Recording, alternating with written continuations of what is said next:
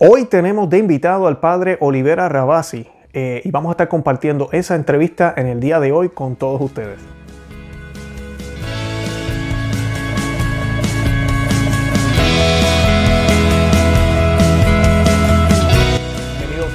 Conoce, Ama, Vive tu Fe. Este es el programa donde compartimos el Evangelio y profundizamos en las bellezas y riquezas de nuestra fe católica. Les habla su amigo y hermano Luis Román y quisiera recordarles que no podemos amar lo que no conocemos y que solo vivimos lo que amamos. Hoy, como les mencioné, tenemos a un invitado muy especial. Tenemos al padre Javier Olivera Rabasi, autor, escritor, tiene también uh, una página web en donde eh, publica artículos y además de eso tiene varios libros sobre apologética histórica, sobre la contrarrevolución cultural eh, él nos va a hablar de temas como el patriarcado, el feminismo, todos estos tabúes y cosas que se dicen incorrectamente sobre las cruzadas, sobre la Edad Media, sobre la Iglesia Católica de antaño. Eh, también nos va a hablar un poco sobre la evolución, la teoría de Darwin, eh, todo ese tipo de cosas que se nos han dicho en las escuelas, que se nos han dicho en libros. Eh, si son ciertas, no son ciertas, si realmente esto existe, esta manipulación histórica, y si existe, ¿verdad? Porque suena como teoría de conspiración, pero si existe, ¿por qué existe? Porque tiene que tener entonces un motivo. De todo eso vamos a estar hablando hoy. También vamos a hablar un poco de la actual crisis eh, a nivel mundial, crisis con el coronavirus, crisis en el mundo, con todo lo, que es en términos moral y en términos de lo mundano. Y también vamos a estar hablando un poco también de la crisis en la iglesia, crisis de fe, crisis con los sacerdotes. Um, y brevemente al final vamos a hablar un poquito de la misa tridentina. Así que eh, todo eso vamos a estar compartiendo hoy. Toda la información del Padre Olivera va a estar colocada en la descripción del video. Los invito a que busquen todos esos enlaces, los visiten y se empapen de la información que él pues siempre comparte. Y en el caso eh, del canal de YouTube también está el enlace ahí para que lo puedan visitar. También los invito a que visiten el nuestro, como siempre lo hago, conoceamevivetufe.com, que se suscriban a este canal y que lo compartan, que le dejen saber a otros que existimos. Además de eso, estamos también en todos los medios sociales, Facebook, Instagram y Twitter. Bueno, sin más preámbulo, los dejo con la entrevista. Bienvenidos, amigas y amigos. Hoy tenemos una visita muy especial. Hoy tenemos al padre Javier Olivera eh, Rabasi, ¿verdad, padre? Segundo apellido. Eh, nos está acompañando en el día de hoy. Vamos a estar hablando varios temas muy interesantes sobre, sobre la historia, sobre la apologética histórica. Eh, sí, vamos a tocar también el tema de la contrarrevolución cultural. Vamos a hablar de todas estas mentiras que a veces hemos crecido con ellas desde pequeños y cómo eso puede afectar nuestra fe. Y vamos a estar hablando también, yo creo, si tenemos tiempo, un poquito de lo que está sucediendo actualmente con esta epidemia, con las medidas que se quieren eh, eh, implementar en algunos países y cómo eso, uh, cómo la historia en el pasado nos ha llevado hasta donde estamos en el día de hoy. Ah, y no la historia, las mentiras que se nos han dicho de la historia. Y nada, padre, eh, ¿cómo se encuentra? Bueno, vivo, gracias a Dios por el momento y, Dios y, cristiano y redimido por el Señor, así que gracias a Dios muy bien. Qué eh, Estoy aquí en Argentina, en Buenos Aires. Hoy es sábado 16 de mayo, estamos haciendo este programa grabado. Así que bueno, aquí estamos Luis para servirles.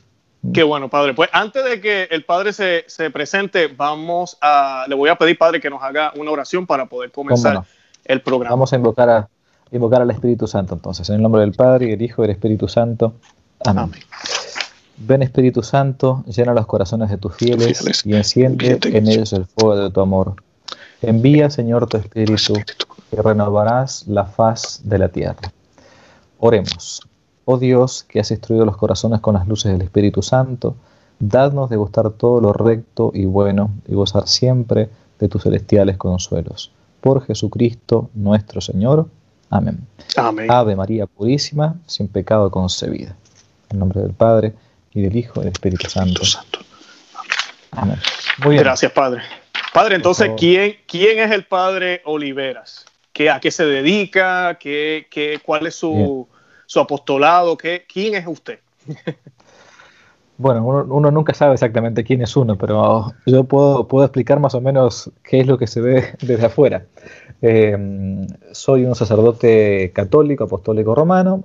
Em, tengo más o menos, tengo 40 y voy a cumplir 43 años. Em, Y eh, vivo en Argentina, en Buenos Aires, soy capellán de una capilla, eh, tengo dos sacerdotes más junto conmigo y celebramos la misa según la llamada forma extraordinaria del rito romano, con permiso del, de Monseñor, del obispo del lugar y todo, y pertenezco a una pequeña comunidad que es misionera, se llama San Elías, en donde se dedica a dos, frentes importantes, a, la misión en países de paganos, misiones adyentes, hemos fundado esto hace unos años con el padre Federico Hayton, un gran amigo, eh, y a la contrarrevolución cultural, siempre con esa, esa visión de eh, misionar donde Jesucristo ya hoy no es conocido, o misionar en aquellos lugares donde nunca fue evangelizado, nunca, fue, nunca llegó todavía el Evangelio.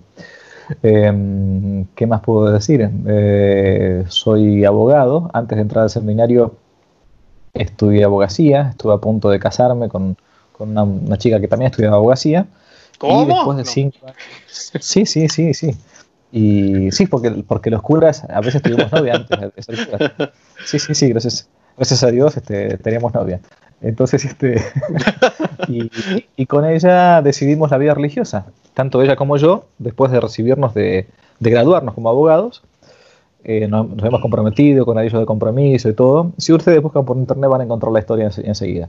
Qué bonito. Eh, y ingresamos a ella al convento, y yo al seminario. Ella es monja hace muchos años, está en Francia. Y bueno, yo, a mí me ha tocado siempre la, la parte educativa. He estado siempre o en seminarios, dando clases seminaristas, o en colegios, eh, en escuelas, ¿no?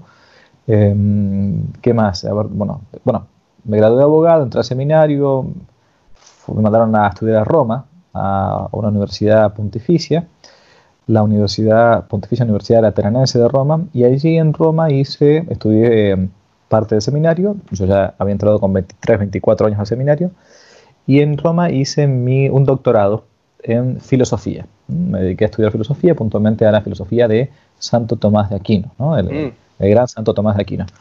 Eh, hice una tesis sobre metafísica, un tema un poco arduo, difícil. y después regresé, eh, continué con mis estudios, me ordené sacerdote en el año 2008 y inmediatamente me, pidieron que trabajase o en, eh, dando clases en seminario y en, un colegio para varones, muy bueno. Y después de unos años hice un doctorado en historia, que fue siempre mi gran pasión. Estudié la, estudié la historia, puntualmente me doctoré en una universidad pública, más bien este, atea y esas cosas, ¿no? Mm. Una tesis bastante interesante que es, eh, no por mí, sino por, la, por el tema, que es sobre la contrarrevolución cristera, acerca de los cristeros mexicanos, este, este pueblo heroico que tiene México, que se levantó contra un gobierno masónico, dictatorial, socialista, a principios del siglo, del siglo XX. Así que bueno, a partir de ahí en adelante me he dedicado siempre al trabajo de la educación. Este, tengo un, escribí un libro en base un libro en base a todo esto que, se llamaba así que no te la cuenten, este, que en realidad intenta mostrar las mentiras históricas, o sea, o a, desmitificar sobre todo las leyendas negras contra la Iglesia. Y después, bueno, fueron varios volúmenes y me aconsejaron, yo no quería hacerlo porque me parecía un trabajo gigantesco, pero al final lo hicimos, que agarrase el libro que había publicado, en primer lugar el, tomo 1, y lo colocase en internet para que la gente pudiese acceder. Y yo me imaginaba un poco todo el trabajo que se venía después, por eso no, no con, con la pereza no, no quería meterme. Bueno, finalmente eso se convirtió en un sitio, ¿no? Que empezó en el 2014, o ya lleva seis años, que se llama así, eh, que no te la cuenten.org, eh, y que tocamos temas de de apologética histórica de, y de lo que es lo que a mí siempre me ha apasionado, que fue la, la contrarrevolución cultural. ¿no? Así que bueno, más o menos eso es lo que, un resumen muy acotado, lo que se puede decir. ¿Mm? Qué bien, padre. Sí, me ya mencionó el libro. Eh, yo no he leído todos los tomos, ya estoy terminando el primero. Eh, y me, me impresionado, me encanta muchísimo. Eh, yo había leído algunos documentos, no sé si usted conoce, siempre se me olvida el nombre de él, Plinio Correa, de Oliveira. claro, claro. Sí, pues yo había leído el libro de él que él tiene de la contrarrevolución también. Ah, revolución contrarrevolución. hermoso. hermoso, sí. Y pues ese tema a mí me apasiona mucho porque a mí también me encanta la historia. Ah, y es increíble todo lo que nos han mentido. Eh, y pues, padre, el, libro de verdad que vamos a colocar los enlaces para que las personas puedan acceder. Están en Amazon. Eh, yo lo compré en Kindle, ¿verdad? En el caso mío, para poderlo usar la tableta y eso.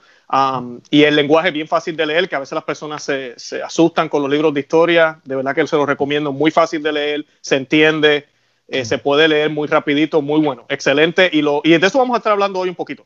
También tiene un canal en YouTube, ¿verdad, padre? Sí, un canal de YouTube que se llama así, este, son las, las siglas, que no te la cuenten, QNTLC, que no te la cuenten, donde intento nada, despuntar el vicio, como decimos a veces aquí, intentar comunicar lo que, no se, lo que a veces no se comunica, digamos, ¿no? porque muchas veces los, los curas, los sacerdotes, estamos acostumbrados a, em, eh, a hablar en las homilías y qué sé yo, entonces yo dije, bueno, intentemos volcar también esto a no solamente al ámbito meramente espiritual, estrictamente, sino a mí siempre me ha interesado relacionar el Evangelio con la vida real, digamos, de todos los días, con lo que uno recibe, con, con la información que, está, que no se nos quiere imponer, con esta especie de, dictadura del pensamiento único que se plantea. Entonces, hay que, me parece a mí, hay que eh, predicar el Evangelio para la gente de ahora, ¿no? El, que tengo al lado. Perfecto. Padre, ¿y por qué son importantes los estudios históricos? Uh, qué buena pregunta. Bueno, porque había un, gran filósofo romano que era Cicerón, que mm, le acuñó una frase muy conocida y que se usa mucho que dice así, que la historia es magistra vitae, significa maestra de la vida, ¿no? Magistra vitae. La historia es maestra de la vida. ¿Y por qué? ¿En qué sentido?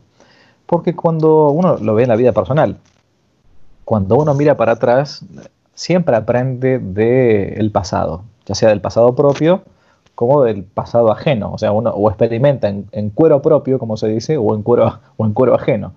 Y por eso es importantísimo para un cristiano conocer la historia de la iglesia, ¿no? Porque cuando uno mira hacia atrás y ve los aciertos o ve los errores que se sucedieron en el pasado, bueno, puede afrontar mucho mejor el, presente, ¿no?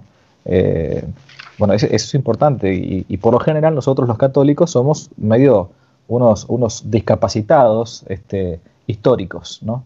No tenemos noción ni conciencia de, del pasado de nuestra, de nuestra madre, que es la iglesia, ¿no? Es como análogamente eh, el no querer interesarse por, por la mamá. ¿Y cómo yo no voy a interesar por quién es mi mamá? Eh, cómo, cómo, era cuando era chica? Cuándo, ¿Quiénes fueron sus padres? ¿Cómo vivió? ¿Cómo se educó?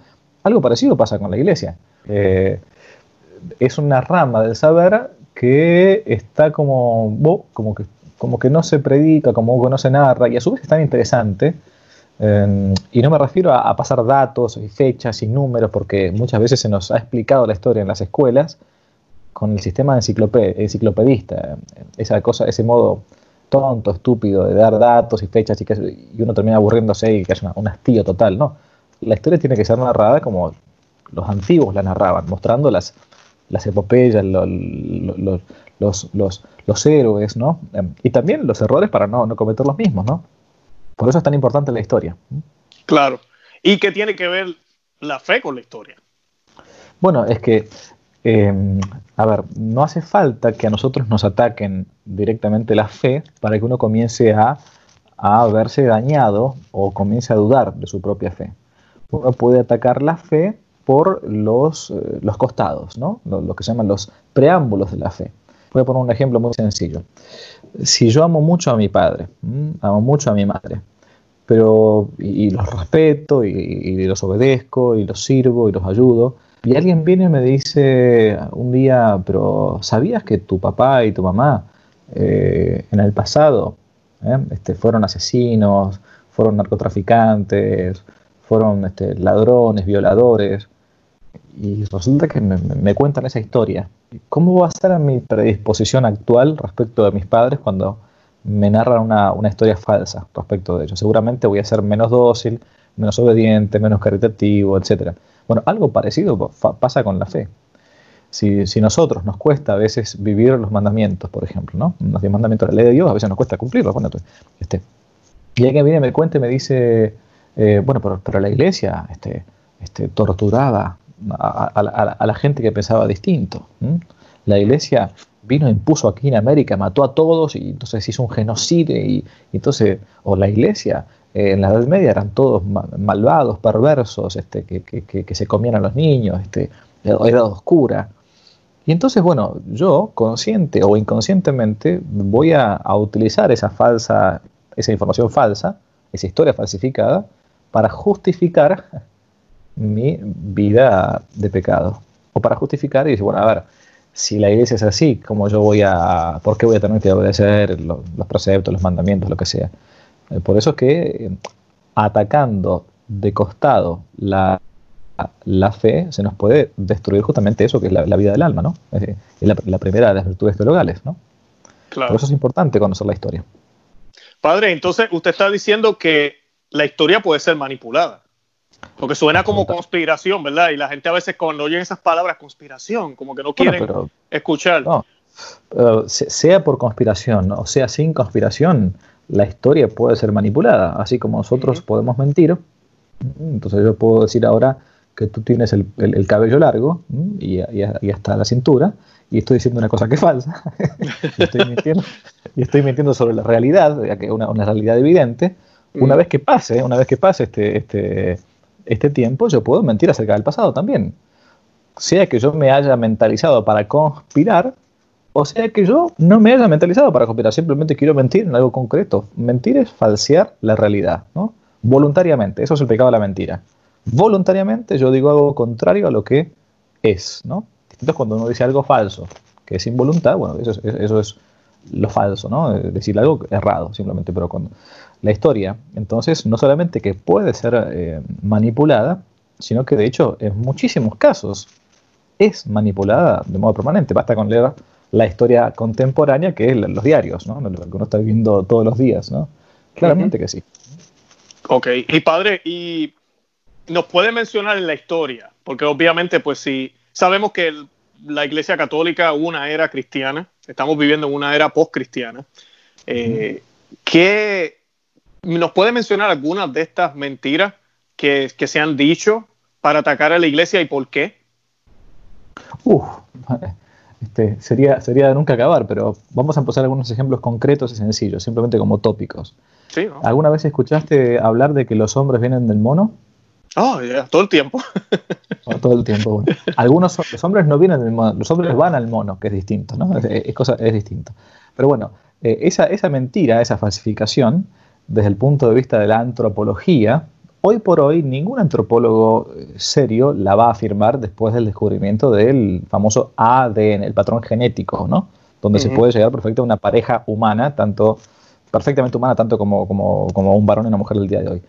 Pero, pero, pero, a fines del siglo XIX, cuando comenzaban las políticas de inmigración y de dominación de las potencias mm, eh, desarrolladas sobre las subdesarrolladas, comenzó todo un planteo de, ciertos biólogos, puntualmente uno de los principales fue Darwin, Charles Darwin, con el tema del origen de la, evolución de las especies, donde se planteaba más o menos así que el hombre provenía de un ser inferior, de un homínido, de un semi-hombre o de un semi-mono, y que iba evolucionando y desarrollándose hasta culturas superiores.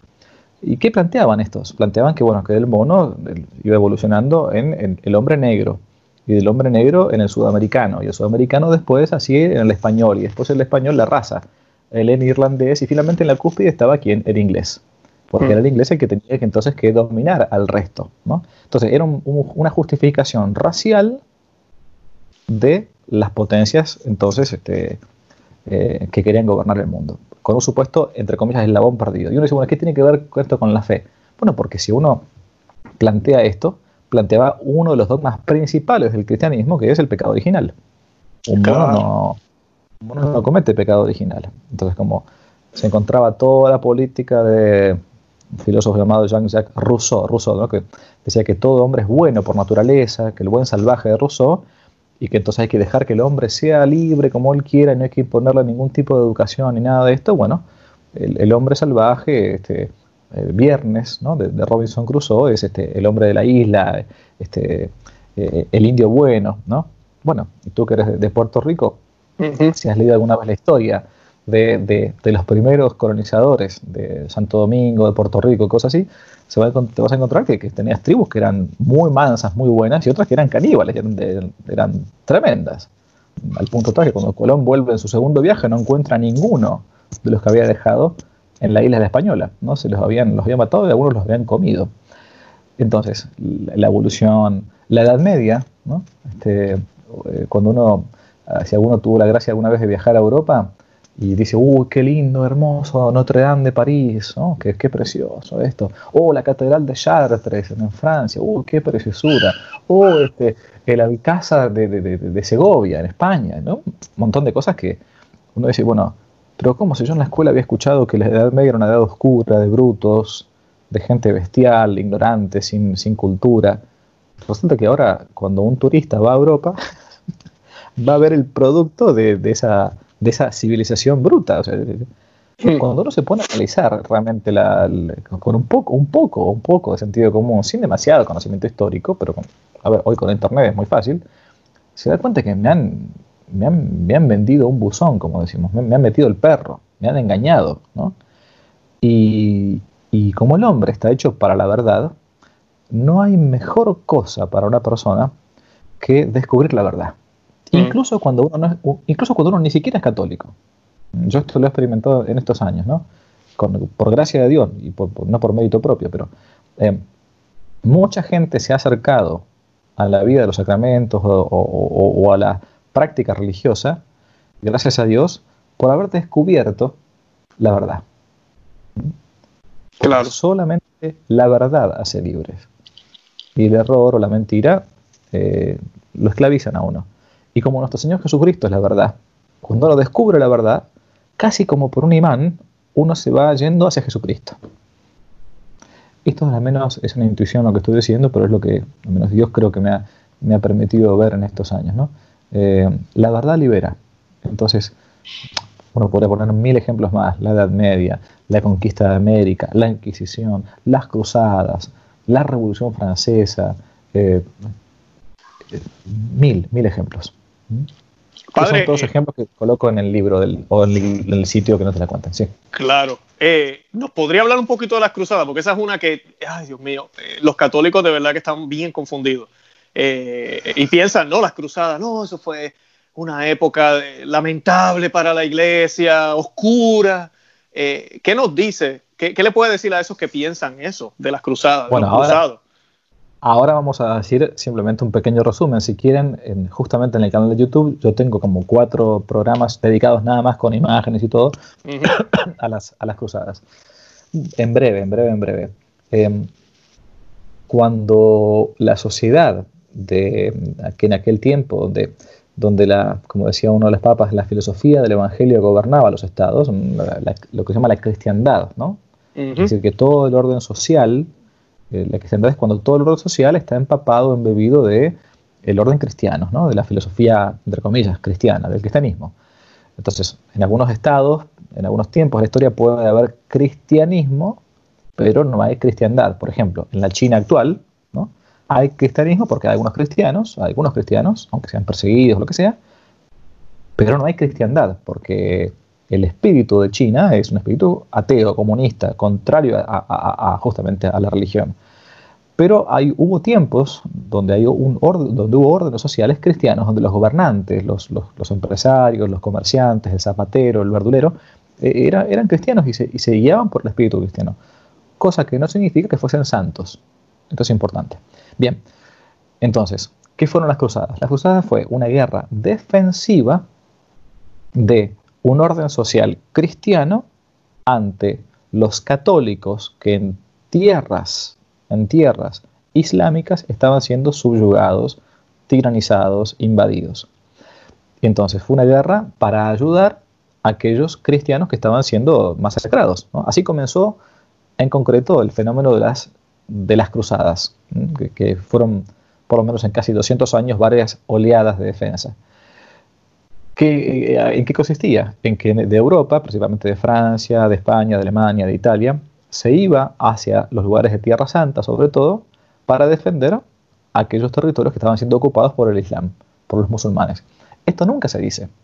O sea, porque, ¿qué fueron las cruzadas para un católico promedio normal, que escuchó en la televisión, que vio una película? Bueno, que un día unos reyes locos se, despertaron y fueron a, matar a todos los musulmanes. No, no eso, no, fue así. Al contrario, un día unos este, jefes musulmanes locos se levantaron a matar a todos los cristianos, que fue distinto, y a ocupar sus tierras. Y por eso, unos reyes cristianos de Europa, para ayudar a sus hermanos cristianos, van y muchos mueren en el camino. ¿no? Uno de ellos es, bueno, de hecho hubo hasta santos en las cruzadas. Por ejemplo, ¿sabías que San Francisco de Asís estuvo en las cruzadas?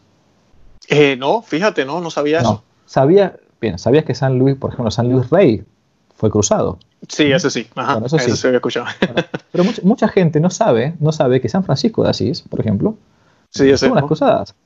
De hecho, es el, es, el, es el motivo por el cual, si uno viaja a Tierra Santa, al día de hoy, todos los lugares de Tierra Santa que están en manos de la Iglesia Católica están en manos de quién? De franciscanos. ¿Y por qué? Y porque San Francisco de Asís, cuando fue a una de las cruzadas, obviamente él ya era, era, fraile, ¿no? Pero fue y quiso convertir, convertir a un jefe musulmán y hizo la famosa prueba de fuego, caminó sobre unos carbones ardiendo y todo, ah, ya. estaba a favor. Justamente fue en la ah, no sabía que fue en las cruzadas, sí, claro. Exacto, exacto. Pero eso no fue este, ecumenismo, hay que aclarar, porque la gente usa ah, eso para hablar de ecumenismo. En absoluto, no, no, al contrario, le dijo, le dijo, vengo a predicarte, porque si, si sigues en esta postura, te vas a ir al infierno. por eso lo trataron como un loco, ¿no? Este, no, lo mataron, no lo mataron porque pensaban que estaba loco, ¿no? Conviértete, le decía al jefe de los musulmanes, ¿no? Este, bien, entonces, no, y, tampoco hubiese sido ecumenismo porque en realidad no se puede hacer ecumenismo con una religión este, que no es cristiana. En la última, ecumenismo se hace solamente con aquella gente que cree en Jesucristo, ¿no? Como, como Dios y Señor nuestro, aunque sea protestante, bueno, ahí sí. Lo otro sería diálogo interreligioso. Pero al día de hoy todo es un caos y, cualquier persona le llama de cualquier modo cualquier cosa. Pero bueno, este, las cruzadas entonces fue una guerra defensiva, cosa que no significa, cosa que no significa, repito, que no hayan existido abusos, ¿no? porque no se, no se trata de una sociedad angélica esta, sino una sociedad de personas. Así como tampoco decimos que no haya habido ningún tipo de abuso en la conquista y evangelización de América. ¿no? nadie va a pensar que los que vienen acá eran todos con la aureola de santo, ¿no? tenían sus, fallas como las tenemos nosotros al día de hoy. No, no, no, no. Pero, eh, pero plantear que todo fue malo, que todo fue oscuro, que todo fue negro, que todo fue malvado, eso es lo que se llama en la historia como la leyenda negra. La leyenda negra. Plantear como un, manto de sombra a, gestos heroicos, épicos, este, realmente de, una enorme valentía, lo que algunos hicieron por un par de pocos ejemplos malos que hubo, ¿no? padre, y, y en la vida de la iglesia, por ejemplo, estamos viviendo en una época donde el modernismo está reinando ahorita mismo en la iglesia, y es muy obvio ya después de tantas décadas, tal vez hace 40, 50 años todavía había un debate, no, los modernistas no han llegado, tranquilos, son algunos cambios que se están haciendo. Pero ya en el 2020 yo creo que es muy obvio, cuando uno mira para el lado y ve la crisis que hay, ¿Será parte de esto, de estas mentiras que se nos han dicho, que hemos rechazado la tradición de la iglesia porque miramos, por ejemplo, a Santo Tomás de Aquino, miramos los tiempos medievales y pensamos, no, es que esa gente con su monarquía y sus cosas no miraban el catolicismo real. Ahora que estamos realmente viviendo lo que el Espíritu Santo quiso, porque yo he escuchado esas cosas, ¿qué, qué usted diría de eso? Bueno, que, que uno cuando, cuando entra a la iglesia, dice Chesterton, uno no se saca el cerebro, se saca el sombrero simplemente, ¿no? Entonces, uno tiene que, analizar la, realidad. Eh, bueno, perfecto, vamos a, vamos a conceder que hace 50 años, o 50 años para atrás, 60 años para atrás, la iglesia estaba encapsulada en su pasado, oscurantista, medieval, retrógrado, fascista, todo lo que uno quiera ponerla. Perfecto. Concedamos como hipótesis, perfecto y que después de un cierto tiempo, después de una primavera, supuestamente que iba a venir a la iglesia, esto fue una cosa fenomenal, excelente, que la gente se iba a convertir, que la era del Espíritu Santo iba a llegar y que todos íbamos a ser felices y cristianos y, que todo el mundo se iba a convertir a Jesucristo. Y que las iglesias iban a estar rebosantes de gente y que, bueno, perfecto, entonces, consideramos entonces como hipótesis. Bueno, ¿qué fue lo que pasó? ¿Qué vemos hoy? hoy vemos una tierra arrasada desolada. Esto no lo digo yo, lo dice, lo ha dicho el Papa Benedicto XVI en su momento este, antes de renunciar. Eh, decía, por ejemplo, puntualmente respecto del Concilio Vaticano II, lo recuerdo muy bien, este, él, dice, yo este, estaba en esa plaza, dice, cuando se inauguró el Concilio Vaticano II, era un joven sacerdote, y pensábamos que se venía a la primavera de la iglesia. Estoy citando textualmente de palabras de, de, Papa Benedicto XVI, ¿no? Creo que esto está en el comentario del Porta Fidei, el documento Porta Fidei de Benedicto XVI. Y sin embargo, en vez de una primavera, vino un invierno desolador. ¿Mm? Mm. Es decir, la, apertura, entre comillas, de la iglesia hacia el mundo debe ser para que el mundo se convierta, ¿no? para atraerlo, para que, para que a partir de, ese imán poderoso que es la iglesia, el mundo se convierta. O sea, uno va hacia el mundo no para mundanizarse, sino para acristianar el mundo y atraerlo. Pero la iglesia, en, algunos casos, en, algunas personas de la iglesia o en algunos jerarcas de la iglesia, ha pensado que, que lo mejor era mimetizarse con el mundo, ¿no? mundanizarse. Bueno, como, como la sociedad técnica va hacia adelante, como toda la modernidad va, avanzando, entonces debemos quizás hacer que la iglesia avance y se modernice y se acople a los tiempos y se amolde a, a, los tiempos modernos y de ese modo va perdiendo su esencia. ¿no? Y bueno, y eso es lo que, lo que, lo que ha sucedido. Entonces, incluso si uno lo quisiera plantear a modo de hipótesis, es un fracaso desolador. Es, un fracaso tremendo, tremendo. Eh, por eso, los primeros, me acuerdo que este, creo que fue Don, Don Gerard. Don Gerard es un, monje benedictino que fundó la, una abadía francesa tradicional, con la liturgia tradicional, después del Concilio Vaticano II en Francia, en un lugar llamado Le Barroux, Le, Le Barroux, ¿no? Y él decía siempre, bueno, déjennos hacer, o sea que hoy, todo eh, se, permite, déjenos hacer la experiencia de la tradición. es decir, déjenos a ver que, hacer lo que se hizo siempre, a ver si la cosa cambia, ¿no? Y bueno, de hecho cambia pues es una de vocaciones, de monasterios, en fin. Pero sí, eh, estamos viviendo esto. Este, y lo peor de todo no es que, la iglesia en, sus personas, porque la iglesia es santa en cuanto a su fundador, la iglesia místicamente hablando, digo en sus personas, en su, en su jerarquía, lo, grave no es que se equivoque, porque equivocarse se puede equivocar cualquiera. Lo grave es que se, algunos se empecinen en este error y no quieran aceptar que no quieran dar el brazo a torcer, bueno, que nos hemos equivocado, che, volvamos para atrás, o sea, no, no, no, no, pidamos perdón a Dios, convertámonos y, y, lo más grave es ese empecinamiento, esa, esa ceguera espiritual que se da, ¿no? En aquel que no, que no quiere ver la realidad. ¿no? O sea, bueno, y si no le gusta, bueno, peor para la realidad. Como si uno dijera. Claro. Y es triste ver que dentro de la iglesia hayan ataques hacia la misma iglesia, porque una de las frases más, usted hablando del Concilio Vaticano II, yo he escuchado, es que la iglesia derrumbó los muros, por fin derrumbó los muros, y yo siempre digo, diantre, pues por 1960 años eh, ¿Nos fuimos guiados por el Espíritu Santo entonces? ¿Qué, qué pasó? Eh, pues, te estás contradiciendo. Siempre me dices que la iglesia fue dirigida por el Espíritu Santo, pero me estás diciendo que después de las reformas y todo, es que realmente se derrumbaron los muros. Yo creo que esa es una de esas mentiras que nos dicen, ¿no? Sí, sobre todo porque, por empezar, el Concilio Vaticano II es más o menos como el, como el capital de Marx, ¿no? Nadie lo ha leído y todo el mundo opina de él, ¿no? Mm.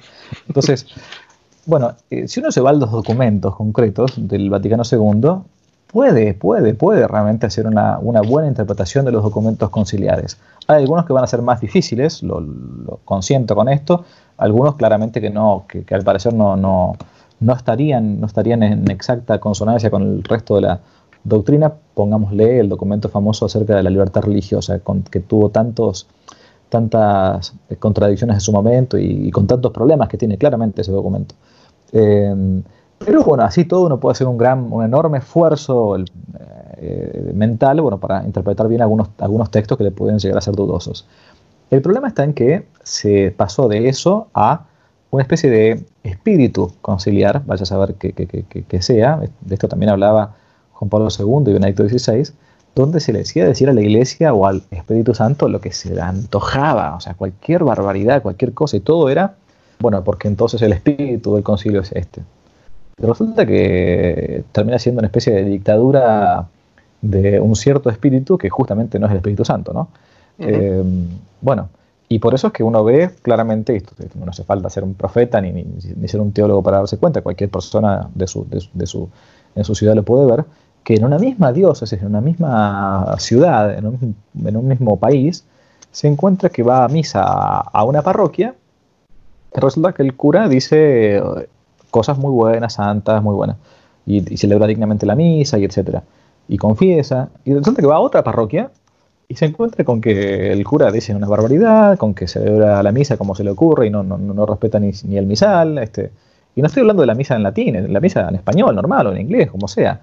Este, o, dice, no, confesar no, porque Dios perdona a todos, ¿para qué? Si ya es todo lo mismo, si, si, Dios te quiere igual, te ama, entonces Dios es amor y por misericordia, entonces adelante.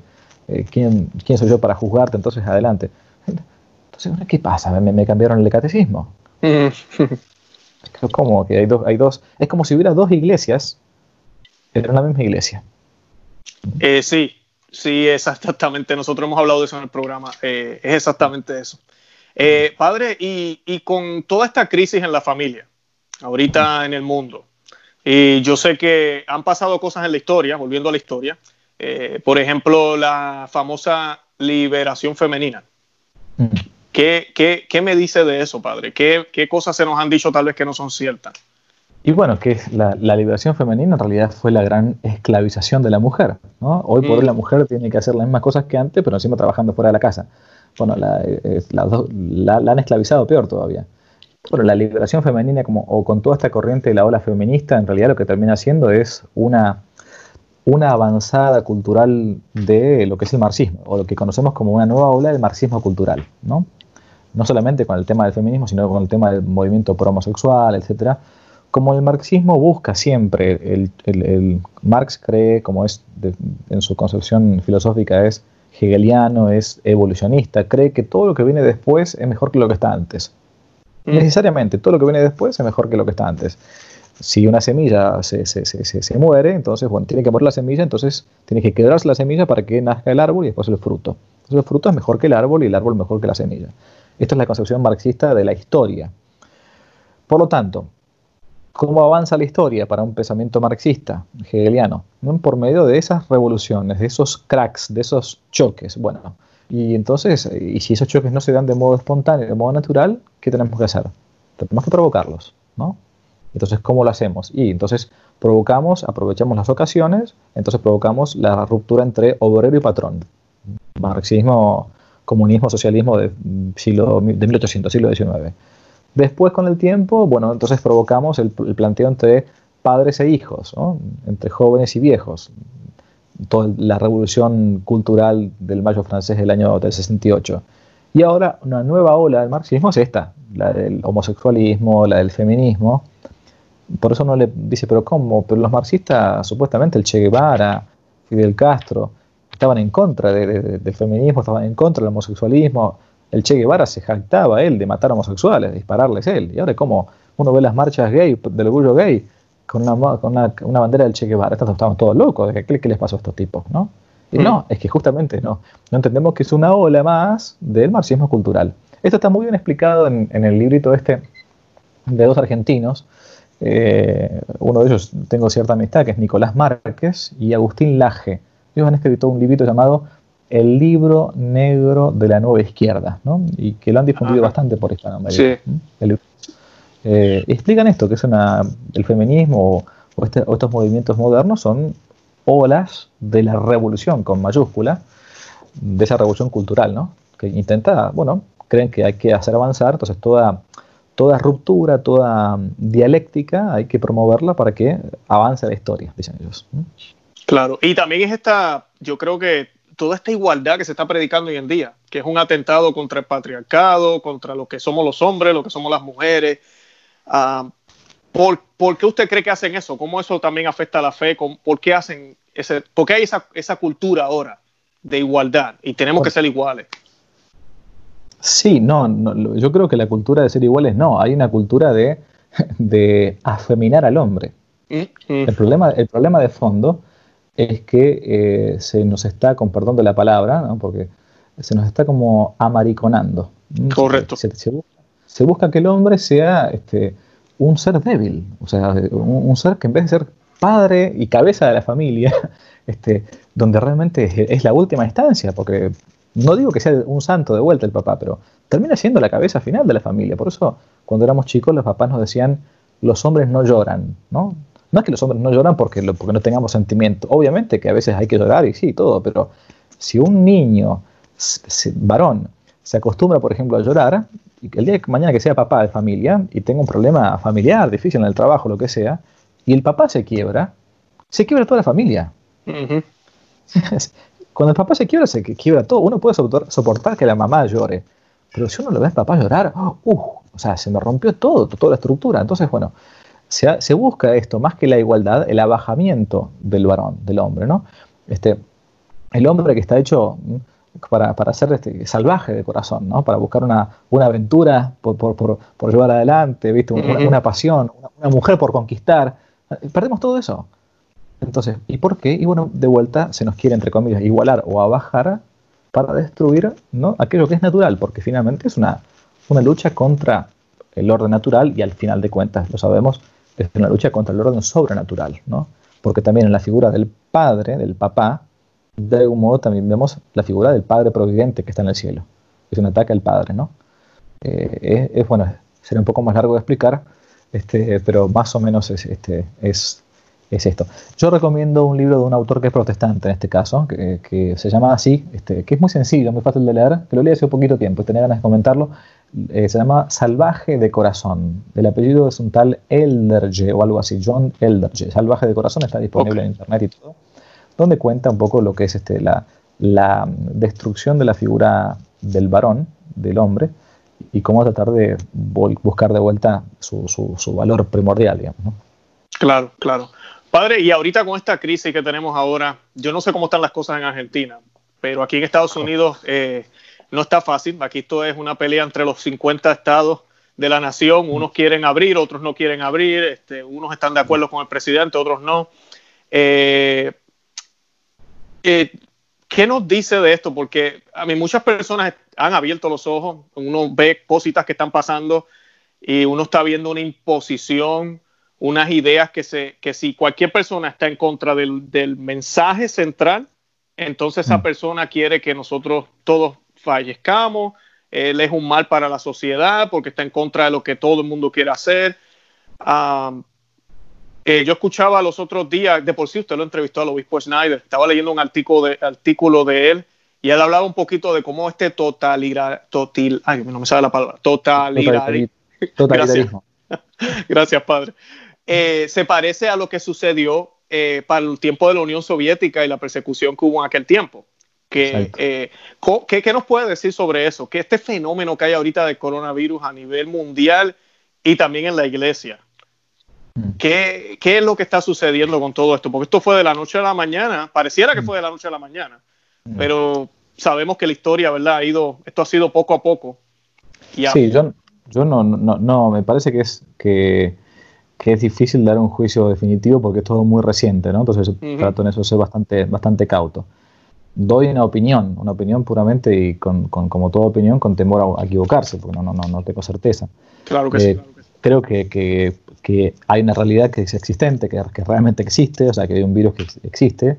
Yo no sé si fue porque se comieron un, si porque un chino se comió un murciélago o porque lo hicieron en un laboratorio, eso no, la verdad que me importa poco a esta altura, pero claramente no, no, no, eh, hay un fenómeno existente, digamos, ¿no?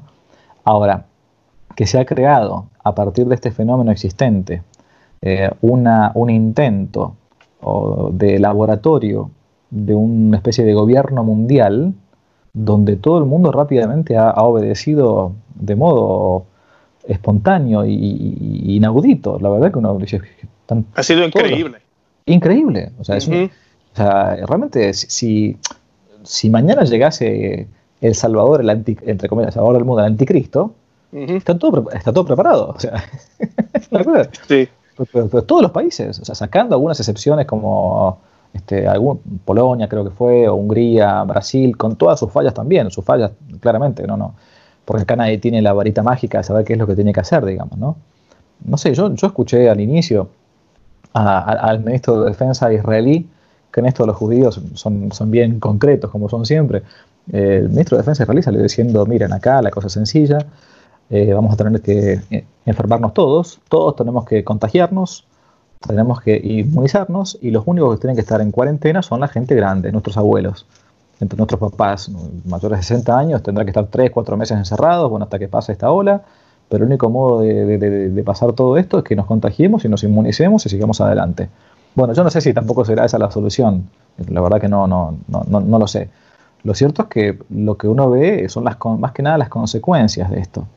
A nivel mundano, a su vez, es como pareciera una especie de, de juicio de los pueblos, ¿no? De, que los ateos, los mundanos, estaban aferrados a todo esto y de un día para otro se, se me acabó todo. Eh, como consecuencia buena, veo que muchos cristianos, muchos buenos católicos realmente lo han aprovechado mucho eh, para, lo, para en la vida interior, para crecer en la vida familiar, en las virtudes domésticas, para crecer en la vida de la austeridad, ¿no? En un mundo que no tiene todo, todo, todo, todo al alcance de la mano, bueno, este, nos ha obligado a todos a, reflexionar sobre el sentido de la vida, a menos los que están buscando a Dios, ¿no? Porque el que, que, que, ni siquiera cree en Dios, como tampoco, y ahí voy a la consecuencia mala para, el lado de, para la iglesia, como no, no, se ha aprovechado, como ha pasado siempre con las pestes, ¿no? Em, no se ha aprovechado a predicar la conversión, este, es el mejor momento para predicar, bueno, conviértete y cree en el Evangelio, que es el mensaje finalmente este, final de, nuestro Señor, ¿no? convertirse y creer en el Evangelio, punto. Bueno, no, no hemos aprovechado esta oportunidad para predicar sobre las postrimerías. Muerte, juicio, infierno y gloria, ten cristiano en la memoria. Me, repetía mi abuelita cuando era chico, ¿no? Este, y bueno, esto es lo que, A ver, aprovechemos ahora, no para meterle miedo a la gente, sino porque, a ver, algún día en esta vida que tenemos de prestado se nos acaba también, ¿no? Y tenemos que salvar el alma. Entonces no, se ha aprovechado. Al contrario, hemos visto ejemplos de, bueno, de muy buenos sacerdotes que hicieron lo posible, lo imposible para, para administrar sacramentos, incluso en contra de lo que le decía el gobierno, incluso a veces con alguna discusión con algún obispo también y todo, pero otros se han encerrado en sus, en sus parroquias este, por miedo a contagiarse y a morir. O sea, mm. ¿cómo, un cura, ¿Cómo un cura va a tener miedo a morir? o sea, sí, ¿cómo, a ver, ¿cómo, ¿cómo, yo voy a tener miedo? ¿Qué, qué, voy a, ¿Qué, voy a, comunicarle a un fiel si yo tengo miedo de la muerte? O sea, eh, ¿cómo voy a predicarle la vida, la vida eterna si, si, no, si no, no, procuro yo estar en gracia de Dios como sacerdote y, comunicar la gracia que, que, pasa a través mío y a pesar mío a los otros? Pero si, si un alma, un fiel, ve que el cura está encerrado en su parroquia, este, mirando Netflix este, y, no, y no, no yendo a ver a los enfermos, no llevándole comunión, no confesando, no haciendo lo imposible como buen pastor, entonces, ¿qué, qué, qué, qué le queda a un fiel? ¿Mm? Sí. Pero bueno, como toda crisis se ve lo mejor de las personas y lo peor, ¿no? Esto es así siempre. Estoy de acuerdo, padre. Yo creo que se, se han quitado las máscaras o se han, se han, se han, se han, dejado ver. Eh, padre, gracias por esas palabras porque yo siempre lo digo, yo, yo admiro a ustedes los sacerdotes. Yo no, eh, ustedes son a mí, si no fuera por hombres como usted, no hubiera Eucaristía en la tierra. O sea, el Señor le dio gracias a ustedes para poder celebrar el santo sacrificio de la misa. Yo no pudiera confesar mis pecados si no fuera por hombres como usted. Eh, y todos los días, eso lo digo a las personas, independientemente del párroco que tengan, bueno o malo, hay que orar por ellos, porque no es fácil la vida de ustedes. Pero admiro que haya dicho esas palabras porque, pues yo como laico no me atrevo a decir eso, pero aquí tenemos, ¿verdad? Usted, que es sacerdote, diciendo cómo debería pensar un sacerdote. Y ojalá que muchos sacerdotes vean este video y sea un, les abra los ojos, porque pues más que nunca, ahorita en este mundo de oscuridad, necesitamos de hombres como ustedes. De verdad que sí. Yo, yo, he intentado decirle a mis amigos sacerdotes y todo que, que tengo muy buenos amigos y muchos están trabajando este, muy bien. Eh, digo, escúchenme, es el mejor momento para lavar la cara de la iglesia. O sea, eh, se nos ha acusado durante muchos años, ¿no? De, y, y, con, y, muchas veces con razón, o sea, de los abusos sexuales de curas, sobre todo abusos, como lo digo siempre yo, abusos homosexuales en su mayoría a, a, niños o a jóvenes, ¿no? Porque esto tampoco hay que, hay que, hay que dejar de decirlo. Y, muchas veces por la calle uno tenía que tragarse una, una, un insulto, lo que sea, y, bueno, uno se lo ofrece al Señor, Señor, te, te ofrezco esta humillación, es, por esto no me la merezco, por muchas otras que no conoce la gente, me las merezco todas, muchísimas me merezco. Pero bueno, es el mejor momento este para lavar la cara de la iglesia. O sea, para, para lavar el rostro y para mostrarle que, bueno, que el cura está realmente, ¿no? Se nos habla muchas veces de, del pueblo, del pueblo de Dios, del pueblo y de, olor a oveja. Bueno, bueno, y ahora y, cuando hay que salir a, estar con las ovejas, este, no, no, nos metemos en la, ¿cómo la cosa? No, no, no. Este, pero, pero bueno, sí, creo que es, eh, y es una oportunidad que se ha desaprovechado, ¿eh? porque se podría haber hecho muchísimo y, lamentablemente, bueno, también uno, uno, entiende que algunos tienen miedo, que no, que no todos tienen el mismo temperamento y el mismo modo de ser y que el miedo muchas veces paraliza, ¿no? Pero bueno, este, la verdad es que, sí, es como que, mm, los laicos, yo digo, esto lo, lo que he escuchado de muchos laicos, se han visto como un poco desamparados en muchos casos. Claro, claro que sí. Eh, no es que ustedes son nuestros padres. Eh, la palabra lo dice, padre. Eh, no queremos andar como huérfanos. Necesitamos de sacerdotes, de hombres santos y, de obispos que tengan la valentía, ¿verdad? De, darse cuenta que, ¿verdad? Que lo sobrenatural va por encima de lo natural. Que no podemos sacrificar eso, a pesar de la enfermedad que haya, la pandemia, lo que sea. Padre, yo quería, yo sé que usted celebra misa tridentina o, el rito extraordinario, como le llaman ahora. y yo no quiero ponerlo tampoco en una posición aquí difícil. Le voy a hacer una pregunta, pero es que quiero saber qué opina en algunos lugares en el mundo se está imponiendo la comunión en la mano. Imponiendo. Aquí en mi diócesis en Orlando, yo tengo la bendición de que mi parroquia pertenece a un obispo que no es de aquí de Florida. Eh, mm. eh, no tengo ese problema, puedo recibir la Santa Comunión, la Eucaristía en la boca y de a rodillas. Y voy a una parroquia que hacen eh, también misa tridentina y el rito, pues, ¿verdad? Tiene que ser en la boca y de rodillas. Eh, yo, son dos preguntas. Primero, ¿qué opina de eso? ¿Qué opina de esa imposición por parte de algunos obispos? Y segundo, ¿qué podríamos hacer los laicos que no queremos caer en ese pecado de recibir al Señor en la mano? Bien, entendido. En primer lugar, la, imposición de un obispo, así, así sea del Papa, ¿no? de la comunión en la mano es una, imposición anticanónica, es decir, ilícita, que va contra las leyes de la Iglesia y contra el derecho de un fiel. Yo esto lo he dejado escrito, lo pueden buscar en, en mi sitio que no te la cuente, sobre la comunión en la mano, están todos los cánones marcados. No, se puede, no se puede imponer la comunión en la mano. La comunión en la mano es una mm, excepción, excepción que se, dio a partir de la década de 70 más o menos, en aquellos países inicialmente de mucha tradición protestante, donde los curas ya habían comenzado con esa práctica ilícita, y entonces lo que se hizo en su momento fue blanquear de alguna manera eh, una cuestión que de hecho se venía haciendo. Y se permitía en algunas diócesis donde esa práctica ya estaba muy arraigada, bueno, se permitía como una excepción, si el obispo así lo, lo, quería, dar como excepción la comunión en la mano a aquellas personas que lo pidiesen adecuadamente. Ok, muy bien. Con el tiempo, como pasa siempre, estas excepciones y estas notas al pie de página terminan siendo reglas y terminan siendo mm. una imposición, ¿no? Bueno, entonces, en primer lugar, es algo ilícito, ¿no? No, no lo puede hacer, no lo podría hacer. Uno me dirá, bueno, padre, pero, eh, pero, pero, me ha pasado en la parroquia. Si el cura mío me dijo que no me da la comunión si no es en la mano. Bueno, perfecto. Lo que hay que decirle a ese cura, como uno, como, como uno es fiel, uno es laico, es agarrarlo aparte y explicarle eh, este, con, con, buenos modos, y si, se puede con buenos modos, que eso va contra el derecho canónico y que lo va, uno lo va a denunciar ¿no? ¿Mm? a la congregación para el clero y para la doctrina de los sacramentos, en primer lugar. Okay. O sea, número uno, y hay que, hay que hacerlo porque es un derecho del fiel. Primero lo denuncia ante el obispo y después, ante el si el obispo tampoco da, da la importancia, a, a, Roma. Que a Roma, eh, Roma es lenta, pero los reclamos van llegando. en, todos los papados que, que, que, existan, todos los, mejores o los peores, los reclamos van asentándose. Y, entonces, eso es ilícito, entonces, primera cosa. En segundo lugar, ¿qué hacer si me imponen esto a mí? Bueno, ahí yo tengo dos opciones. Una opción, como yo no estoy obligado a comulgar en cada misa, yo estoy obligado a comulgar al menos una vez al año. Como dice el precepto, comulgar y confesar al menos una vez al año en Pascua, Resurrección o en peligro de muerte. Uno dirá, bueno, pero padre, yo quiero comulgar, yo estoy en gracia de Dios, este, quiero recibir el sacramento, nuestro Señor Jesucristo se me entregó, no para que yo lo vea nada más que en la misa, sino para que lo comulgue. Bien, pero no me lo están dando, ¿no? Bueno, buscaré una, una parroquia donde me lo den. Y si no, y sin ningún lugar, bueno, yo, capaz que a algunos no le gusta esta solución que voy a dar, pero este, yo se, la tomé a Monseñor Schneider del sábado pasado, me pareció importante lo que dijo. Él dijo que en algunos momentos de la iglesia la gente llegaba, como, como nada que no esté consagrado puede tocar lo sagrado, esto lo sabemos, llevaba un pequeño corporal, un, pequeño paño, ¿no? Y cuando llegaba el momento de la comunión, no colocaba la, hacía que el, cura colocase la hostia sobre la mano estrictamente, sino sobre un pequeño paño. Y uno tomaba, como le daba, de esa manera. Uno dirá, bueno, eh, es una solución eh, medio, este, y sí, es una solución de esa manera.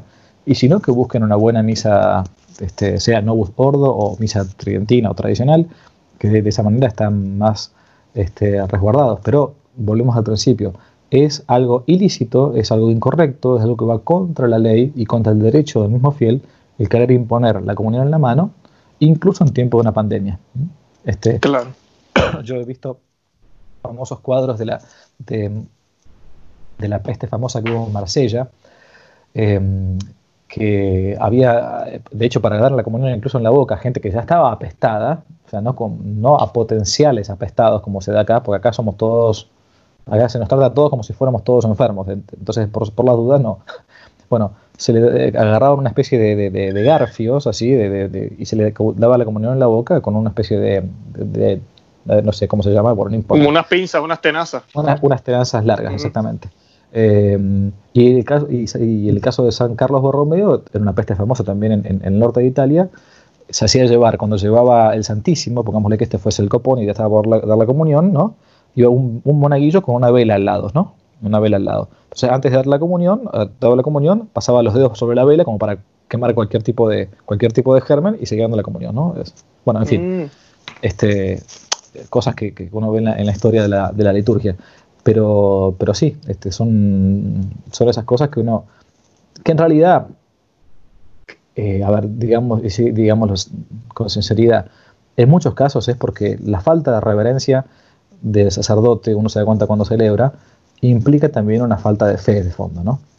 Por aquello que lex orandi, lex credendi. Así como uno reza, es así como uno realmente cree. Entonces hay una crisis muy grande y esto creo que hay que, digamos que ser bien sinceros y no, no mentirse a uno mismo de, por qué está pasando esto. Claro. Padre, y para terminar, porque sé que nos hemos extendido, la última pregunta, aprovechando que, estamos hablando de la liturgia. Eh, sabemos que en el mundo entero no se celebra la misa tridentina en todos lados. Hay lugares que es difícil, eh, pero sí hay lugares, hay, yo diría que hay bastantes lugares en el mundo que sí la hay. Lo que sucede es que a veces yo tengo que viajar una hora todos los domingos para llegar a mi mm. parroquia y cuando voy los viernes al otro lugar que queda más cerca de mi trabajo, viajo una hora y quince minutos. Yo sé de personas que viajan dos horas eh, mm. para buscar un buen lugar donde realmente se, se adore al Señor como, como se merece. ¿Qué usted le puede decir a las personas que no se han decidido, que saben que hay un lugar donde se celebra misa tridentina en comunión con Roma y todo, o sea, un lugar bien, eh, y no se deciden, como que les da lo mismo, no ven la diferencia? Hay personas que piensan que es el latín nada más. Yo siempre trato de explicarles que no, que son bien distintas, no son iguales, pero las personas piensan que es simplemente el lenguaje. ¿Qué, qué, qué cosas nos podría decir para tal vez convencer a esos que nos escuchan que saben de un lugar pero todavía no se han decidido para que se decidan a ir a, visitar uno de estos lugares. Bueno, en esto como, como cualquier cosa buena, digamos, ¿no? porque no hay que probar todo ¿no? para, para darse cuenta que, que, algo es bueno o es malo. Si yo sé que algo es malo, no hace falta probarlo. Pero como cualquier cosa buena, este, lo mejor que uno puede hacer es invitarlo a que haga la prueba, o sea, que, que, que haga la experiencia de ir a una misa tradicional, de una misa tridentina y que, y que vea lo que es la, el cuidado de la liturgia, los silencios, el, el, respeto por la Eucaristía, eh, que vea que no es, no es, ninguna cosa oculta, ni esotérica, ni troglodita, ni fascista, ni, ni, ni, como muchas veces, porque nos ha metido en la cabeza eso, o sea, que gente anormal, este, que gente con, eh, que no es alegre, que, que, todo es triste, que todo es el infierno, que todo... No, no, o sea, eh, hay un montón de preconceptos que mucha gente tiene porque, bueno, lo, lo han influenciado, le han metido eso en la cabeza, ¿no? Pero este, realmente que, lo único que yo puedo decirles es que, hagan el intento, que salgan, de, que salgan del, del, del, closet progre que eh, quizás lo han metido en un, en un, momento y que bueno digan, a ver, vamos a, ver cómo es. Este, no, no, no, no, eh, malo no, no, no es porque está permitido por la iglesia, se celebró durante, durante siglos, ¿no? Es la misa de nuestros papás, nuestros abuelos, ¿no? Del, del Padre Pío, ¿no? El Padre Pío, digo por las dudas, este, no, no pidió, pidió en su momento, cuando fue la reforma litúrgica, seguir celebrando la misa tradicional y no comenzar a celebrar la misa que se había eh, colocado con, la reforma litúrgica. Eh, San José María Escribá de Balaguer, el fundador del Opus Dei, pidió lo mismo. O sea, pidió continuar con esa, con esa misa y no, no celebrar la misa anterior. Entonces, algo debe haber. Entonces, bueno, yo lo que invito es que hagan la experiencia de la tradición. Así como hacemos experiencia de un montón de cosas, hagan la experiencia de la tradición. Vayan a una misa tridentina, vean cómo es. Y si, bueno, si no les parece, no les gusta, no, les llama, bueno, este, cada uno tiene su, su modo de, también de, de, de, su sensibilidad litúrgica, como quieran llamarlo, ¿no? Claro, padre. Padre, gracias, gracias, gracias, gracias por aceptar la invitación una vez más. Vamos a colocar en la descripción de este programa todos los enlaces de, del, padre, el, el, blog, el canal en YouTube, los enlaces de sus libros. De verdad que los invito a que visiten el, el blog de él. Eh, algo que nosotros mencionamos aquí muchísimo, ahorita eh, en estos tiempos de crisis, tenemos que ser muy cuidadosos a quienes donamos, a quienes damos donaciones. Tenemos que apoyar a la iglesia, sí, pero también tenemos que apoyar apostolados y ministerios. Y creo que el de usted es uno que deberían considerar y ir ahí, hacer una donación, apoyar al padre, porque necesitamos hombres valientes como usted, de verdad. Eh, y pues le doy gracias a Dios que lo encontré, Padre. Este, bendito, bendito sea Dios y que el Señor de verdad lo bendiga, lo proteja, lo cuide, que las cosas ojalá mejoren allá en Argentina. Y, y nada, Padre, eh, ojalá podamos vernos de nuevo. ¿Cómo no? Desde ya, desde ya, si quieren les voy a dar la, les doy la bendición. Hacemos una oración para terminar. Eso le iba a pedir también, ¿no? Muy bien. El Padre, el Hijo y el Espíritu Santo. Amén. Te damos gracias, omnipotente Dios, por todos los beneficios que hemos recibido de tu generosidad. A ti que vives y reinas por los siglos de los siglos. Amén. Y que Dios bendiga a nuestros países, nuestras familias, nuestros apostolados, en el nombre del Padre y del Hijo y del Espíritu Santo. Amén. Amén, Padre. Muchísimas gracias. Muchas gracias por la invitación. ¿Mm? Gracias a usted, Padre.